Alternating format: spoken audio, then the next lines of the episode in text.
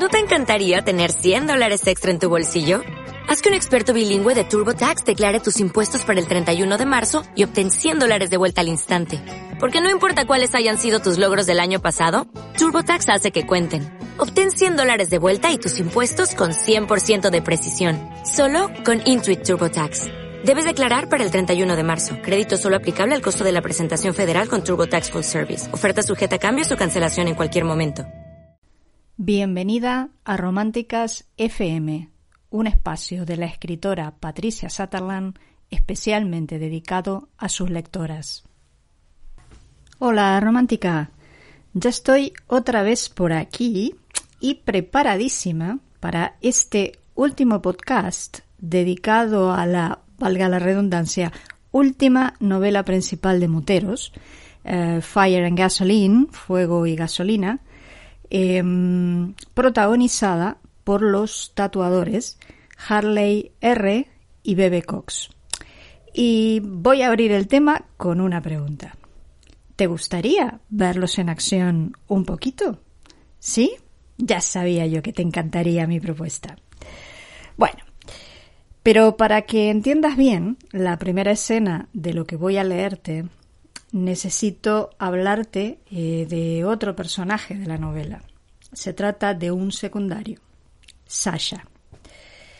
Si Bebe Cox es el artista de la tinta más famoso y valorado, ¿quién es el segundo de la lista? Pues este señor, Alexander Kosel, más conocido en el mundillo como Sasha. Nació y creció en Nueva York ya que eh, es hijo de una familia ucraniana que emigró a Estados Unidos después de casarse y solo regresó a este lado del mapa, a Frankfurt concretamente, eh, cuando él era un adolescente. En esta gran ciudad alemana es donde nuestro personaje vive y desarrolla principalmente su profesión, aunque al igual que Bebe Cox, viaja mucho para asistir a las distintas convenciones y ferias del tatuaje que tienen lugar a lo largo del año. Sasha es un chulo. Es descarado, es seductor, vanidoso a la enésima potencia y bastante cabroncete. Es de los que chupan cámara, que le encanta sobresalir. Un dato importante de este personaje es que competencias al margen, Sasha es el único artista moderno a quien Bebe Cox admira profesionalmente. Incluso se rumorea que le reserva al ucraniano el único hueco de piel libre en su gran colección de tatuajes maoríes. Sasha compite con Bebe Cox por todo, incluida, claro está, la atención de Harley. Bueno, pues ahora que lo que ya conoces al, personaje, eh, vamos con la lectura. La cola de gente que se había formado frente al stand se veía desde la entrada. Bebe Cox sabía que las próximas horas estaría inmerso en una vorágine de trabajo y decidió aprovechar los últimos momentos de tranquilidad para decirle a Amy, a su asistente, que lamentaba el retraso de la mañana. Ella, habitualmente conversadora, no había vuelto a decir ni una palabra más de lo imprescindible desde que se habían subido al taxi con destino al plato de televisión. Gracias por tu intento de rescate esta mañana, pero que sepas que la próxima vez que me llames la atención en público Vuelves a Londres sin billete de retorno, dijo el tatuador después de echarle una mirada casual. Notó que ella volvía la cabeza para mirarlo y tuvo la certeza que, de no estar rodeados de gente, le habría dicho un par de cosas. Al fin habló. Estoy dudando entre aceptar tus gracias o decirte que si hubieras respetado la agenda o por lo menos me hubieras avisado de que no ibas a cumplirla, no habría sido necesario ir a tu rescate. Y no acabo de decidirme, fíjate. Bebe Cox sonrió para sí. La miró con expresión muy seria. Acepta mi agradecimiento. es lo que más te conviene. Y al notar que ella suspiraba exasperada, añadió Y no te enfades tanto, que te salen arrugas. Sabes, bebé, tienes suerte de caerme tan bien. Sin embargo, al ver la expresión de burla en aquel rostro completamente maquillado, Amy acabó riendo. Vale, lo bien que me pagas también cuenta. Y ahora que te he rescatado sano y salvo, voy a ver si desayuno algo, que estoy a café desde que saqué los pies de la cama. A las doce voy a buscarte para la sesión de fotos de Ink Magazine. ¿Te encontraré donde debo o tendré que volver a rescatarte? La mirada de advertencia que recibió por parte del tatuador constituyó suficiente respuesta. Vale, ya me callo. Atravesaron la nube de gente a paso de tortuga. A pesar de que su equipo impedía con bastante éxito que quedaran atrapados en medio del público, Bebé Cox lo pasaba mal. Intentaba mantener el buen talante y responder de alguna manera al permanente interés de su público, pero por dentro la sensación de agobio crecía. Llevaba años sumido en aquella locura y no había conseguido acostumbrarse. Sano y salvo dentro del stand, se dio cuenta de que todavía no era el momento de relajarse. Alexander Sasha Kossel estaba allí, y seguro que la razón no era hacerse un tatuaje. Analizó la escena rápidamente y la conclusión fue esta. El norteamericano de ascendencia ucraniana había descubierto una cara nueva en el circuito y había venido a conocerla. Hombre, si ha llegado Dios. Tienes a media convención esperándote, tío. ¿Dónde te habías metido? lo saludó Sasha. Con un codo apoyado sobre el mostrador, su piel expuesta, cubierta de tatuajes y sus pintas zaparrastrosas de diseño, parecía un ex convicto convertido en estrella del rock. Bebe Cox se quitó la chaqueta derrochando elegancia con uno de sus conjuntos de estilo gótico que encargaba medida. En este caso, Constaba de una camisa negra corta a la cintura, con cuello de cuero estilo camisero y hebillas plateadas a modo de abotonadura, que también decoraban sus hombros y sus puños. El pantalón era de cuero con trenzado en los laterales. Ambas prendas eran entalladas, realzando su atlética figura. Unas botas cortas con cuatro cierres de villa y anchas suelas de goma completaban el atuendo. Después de entregarle la chaqueta a Declan, pasó al otro lado del mostrador y palmeó el hombro de Sasha. En un plató de televisión, para uno de esos lucrativos reportajes que te llueven cuando eres el número uno y que cuestan tanto conseguir, lo miró sonriente antes de añadir cuando no lo eres. El público más próximo celebró la respuesta con risas y comentarios aprobatorios, pero lo que él más disfrutó fue ver a Harley sentándose sobre la punta de una mesa y cruzándose de brazos, como si se estuviera preparando para disfrutar del espectáculo.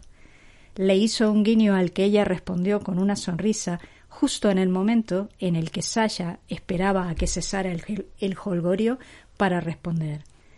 No soy una superstar como tu colega, paso de los medios. Personalmente prefiero el directo, ensuciarme las manos, estar con la gente. Bebe Cox asintió sonriente. Eso dicen todos cuando los medios no les hacen ni caso. Hubo otra andanada de risas y aplausos que su contrincante soportó de buen talante. Brandon continuó. ¿Y a qué debo el honor de tu visita? No me dirás que has venido a ver si aprendes algo. Esta vez el americano rió de buena gana. Le ofreció su mano en un gesto de rendición. Tío, tengo que admitirlo, eres bueno de cojones con la dialéctica. Pero me pregunto si la gente sabe que me reservas el único espacio de piel que tienes libre en tu gran colección de tatuajes maoríes. No lo sabéis, ¿verdad? interrogó al público presente generando expectación. Pues es mío, me pertenece, digo yo que por algo será, ¿no? Notó que Harley los miraba con interés. Se preguntó si sería por aquel rumor, que tenía mucho desierto, como la mayoría de los rumores, acerca de que sólo existía otro artista por quien él se dejaría tatuar, y era Sasha Kossel, o porque no estaba segura de con quién estaba conqueteando el susodicho, si con ella o con él. Se sintió estimulado por la idea de dejarla con la duda. No creáis todo lo que oís, repuso Bebe Cox, como si descartara la idea con desdén, y al final añadió No es el único hueco libre que me queda. El público próximo al mostrador, en su mayoría masculino, celebró la puya con comentarios que se burlaban del americano, o al contrario, lo animaban a no cejar en su empeño de conseguir un tatuaje con su firma sobre aquella piel tan cotizada. Por cierto, ¿necesito presentarte a mi artista invitada o ya te has lanzado a la piscina tú solito? Se ha lanzado, repuso Harley al tiempo que asentía enfáticamente con la cabeza, lo cual llevó a Bebe Cox a pensar que seguro que hasta le había pedido una cita y todo. Sasha le dedicó una mirada burlona. Claro, hombre, ¿qué esperabas? Ah, ya entiendo. Creías que había venido a verte a ti. Sasha sacudió la cabeza. Pues no, no eres mi tipo, lo siento. El dueño del stand ya se había abierto las primeras hebillas de su camisa y se la había remangado hasta el codo, exponiendo parcialmente el detallista y cargado diseño de estética maorí, cuyos patrones geométricos en negro se combinaban repitiéndose desde el hombro hasta la muñeca. Mientras sonreía y se calzaba unos guantes negros, consideró su respuesta. Qué alivio. Lo último que quisiera es romperte el corazón, repuso con una sonrisa de lo más sexy que avivó la pasión de sus fans más acérrimos allí presentes. Pero ella, amigo mío, colecciona corazones destrozados. Son sus trofeos. Y ¿sabes qué? Tú tampoco eres su tipo. Harley se volvió a mirar a Bebe Cox con un gesto ostensible. Esto mejora por momentos, comentó la rubia riendo. ¿Es cierto eso? quiso saber Sasha mirando a la pareja con un ojo entornado. ¿Qué va? No me lo creo. Para nada, es un farol. ¿Aceptas mi consejo? Créetelo, repuso Bebe Cox. Demasiada barba, chico, demasiada tinta, demasiados andrajos estilosos. Necesitas una remodelación completa para tener alguna posibilidad de estar en la carrera. Miró a Harley buscando su confirmación, pero solo consiguió que ella sacudiera la cabeza alucinada. La sonrisa del artista dio dos vueltas enteras al planeta. Sabía la razón de su alucine. Le sorprendía que él hubiera clavado el pronóstico punto por punto, porque apostaba la cabeza a que no había errado ni uno. Sin embargo, en realidad no había motivo para tal sorpresa. Se le daba muy bien calar a la gente y había tenido seis largos años para calar a Harley. En aquel momento, un colaborador de Sasha llegó hasta él y le dijo algo a lo que el artista sintió con la cabeza. Tengo que irme, pero que, pero que sepáis, señaló alternativamente a uno y a otro con un dedo tatuado hasta la cutícula, que esto no ha acabado. Seguiremos con esta interesantísima conversación más tarde.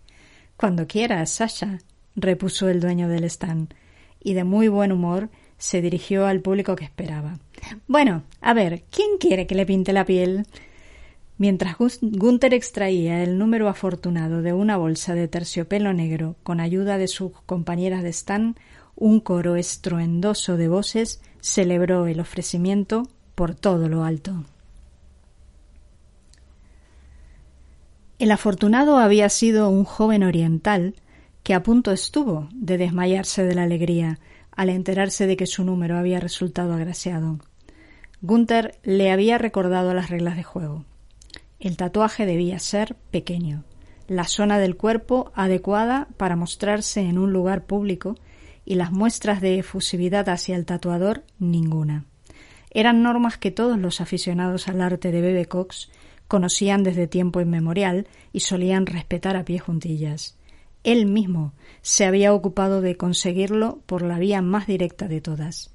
Si no se cumplían, pedía que volviera a efectuarse el sorteo y en paz.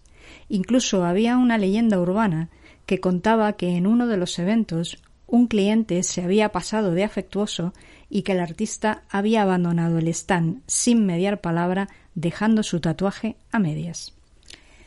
El joven de hoy, que respondía al nombre de Hans, se las arreglaba bastante bien para mantener su alegría dentro de los límites permitidos. Prueba de, prueba de ello era que Bebe Cox conversaba con él mientras trabajaba. Harley seguía el momento con total interés. Sentada en un taburete al otro lado del oriental, disfrutaba del incomparable talento del artista y de su gran magnetismo. Y no era ella la única que lo sentía.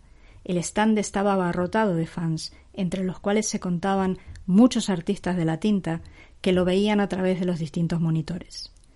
Apenas se oían murmullos a pesar del nivel de abarrotamiento del lugar, y no dejaba de sorprenderle la facilidad con que Bebe conseguía que todo el mundo se abstrajera en su arte. En realidad, todo en él le resultaba sorprendente, desde su capacidad de convertir en arte todo lo que tocaba, y no solo en arte a secas, sino en uno rentable, hasta la facilidad con que lo hacía suceder la limpieza de sus trazos y su talento para combinar con éxito colores difíciles de asociar en una misma composición convertían sus trabajos en piezas de coleccionista. Con su estilo pasaba como con todo. Iba en cuestión de gustos. Tenía grandes admiradores, de hecho una auténtica legión de seguidores, y también grandes detractores. A Harley sus diseños le parecían brillantes, inimitables, no se cansaba de admirarlos. Una de las cosas que más le llamaban la atención era que a nivel profesional Bebe Cox no tenía días malos. Daba igual si acababa de llegar de atravesar el globo o de hacer un circuito termal en el spa. Cuando se ponía los guantes se transformaba. Todo el mundo tenía subidas y bajadas. Era lo normal. Como mujer, su trabajo se hallaba muy influenciado por el ciclo lunar y había días en los que concentrarse le resultaba mucho más duro que en otros. Él, en cambio, no parecía estar sujeto a los mismos vaivenes emocionales que el resto del mundo. En aquel momento, el tatuador se inclinó para observar su último trazo más de cerca, y un mechón de su largo cabello se desprendió de la cinta de terciopelo que lo sujetaba, y cayó sobre el costado de su rostro. Era rubio muy claro y ligeramente ondulado. Gunther apareció de la nada para sujetarlo.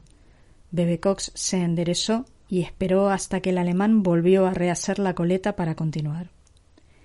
Eres hermoso. Harley no supo de dónde había salido aquel pensamiento, pero allí estaba, en el centro de su mente, una afirmación categórica, inapelable. Durante un momento se sintió extraña, extraña por partida doble. No era la clase de adjetivo que solía acudir a su mente cuando se trataba de alabar la belleza masculina. De hecho, que recordara, era la primera vez que lo asociaba a la imagen de un hombre. Y no de cualquier hombre. Tuvo que sonreír ante su siguiente pensamiento. Lo que te faltaba es gay, ¿sabes? Su lado desenfadado corrió a quitarle hierro al momento. Gay o no, eres un bombón y estás para comerte. Como si hubiera podido oír sus pensamientos, él alzó la vista. Sus miradas se encontraron durante un instante. La había casado infraganti y no tenía sentido ocultarlo. Harley sonrió. Bebe Cox le hizo un guiño, tras lo cual bajó la cabeza y continuó trabajando. ¿Qué tal? Esta novela pinta muy, muy, muy bien, ¿a que sí? A ver, esto es lo que dice el resumen de portada para que para centrar un poquito mejor la historia. Dice, cuando el amor le mostró su rostro más cruel, Harley abandonó Londres para empezar de cero en otra parte. Seis años después, vive holgadamente de su profesión de tatuadora, tiene una tienda a medias con su amiga Hannah, tantos hombres de una sola noche como su apretada agenda le permite, y su corazón cerrado a cal y canto. Es una superviviente, y como tal hace lo que resulta necesario para sobrevivir. Entonces, la parte del negocio del que se ocupa Hannah empieza a ir cuesta abajo, y Harley se ve obligada a buscar trabajo extra fuera de la tienda para evitar hundirse con el barco. Está con el agua al cuello cuando recibe la oferta de su vida de parte de su ídolo personal, Bebe Cox. Bebe Cox es un tatuador de fama internacional, dueño de un emporio del tatuaje con sucursales en varios puntos de la geografía mundial. Detrás de su fachada de excéntrico triunfador se oculta un hombre con un pasado cuestionable y heridas en el corazón. Ahora, diez años después de haber logrado renacer de las cenizas, la repentina muerte de sus mejores amigos activa una vieja promesa que amenaza con poner su vida del revés. Necesita alguien talentoso y de confianza en quien delegar profesionalmente mientras sale del atolladero. Y aunque recurrir a ella es lo último que desea, sabe que solo hay una persona capaz de ayudarlo, Harley R. Lo que parecía la solución perfecta para los dos pronto se muestra como lo que es, una peligrosa trampa de la que no saldrán indemnes. ¿Cómo podrían? Él es fuego, ella es gasolina. Nada ni nadie podrá evitar la deflagración. Eh, la secuencia de lectura recomendada para esta novela es primero Harley R, serie Moteros 2, eh, a continuación Los Moteros del Midway 1, extras serie Moteros 2, uh, Los Moteros del Midway 2, extras serie Moteros 3 y em, antes de acabar un pequeño comentario. Si me sigues, eh, sabes que las escenas de alto voltaje no son las que más disfruto escribiendo. Lo he dicho antes y vuelvo a decirlo. En este sentido, prefiero mil veces sugerir que mostrar. Me parece mucho más eficaz y para mí, desde luego, mucho más agradable. Cuestión de gustos, ya sabes. Sin embargo, eh, hay protagonistas y hay historias que necesitan esas escenas. Fire and Gasoline es una de ellas, así que si te gustan las novelas románticas con un punto extra de erotismo, te la recomiendo encarecidamente. Te garantizo que las disfrutarás mucho, mucho, mucho. Bueno, antes de acabar, eh, te recuerdo mi invitación a que participes activamente de Románticas FM. Si tienes comentarios, preguntas, sugerencias, usa el hilo de comentarios y yo dedicaré los últimos minutos de cada episodio a ir dándole respuesta, que además es algo que me encanta hacer. Y se me ha acabado el tiempo, así que me despido. Como siempre, gracias por acompañarme en esta aventura y hasta la próxima. Has escuchado Románticas FM. Para recibir los siguientes episodios no tienes más que suscribirte a través de mi web geraromance.com en la pestaña blog de la barra de navegación. Muchas gracias y hasta pronto.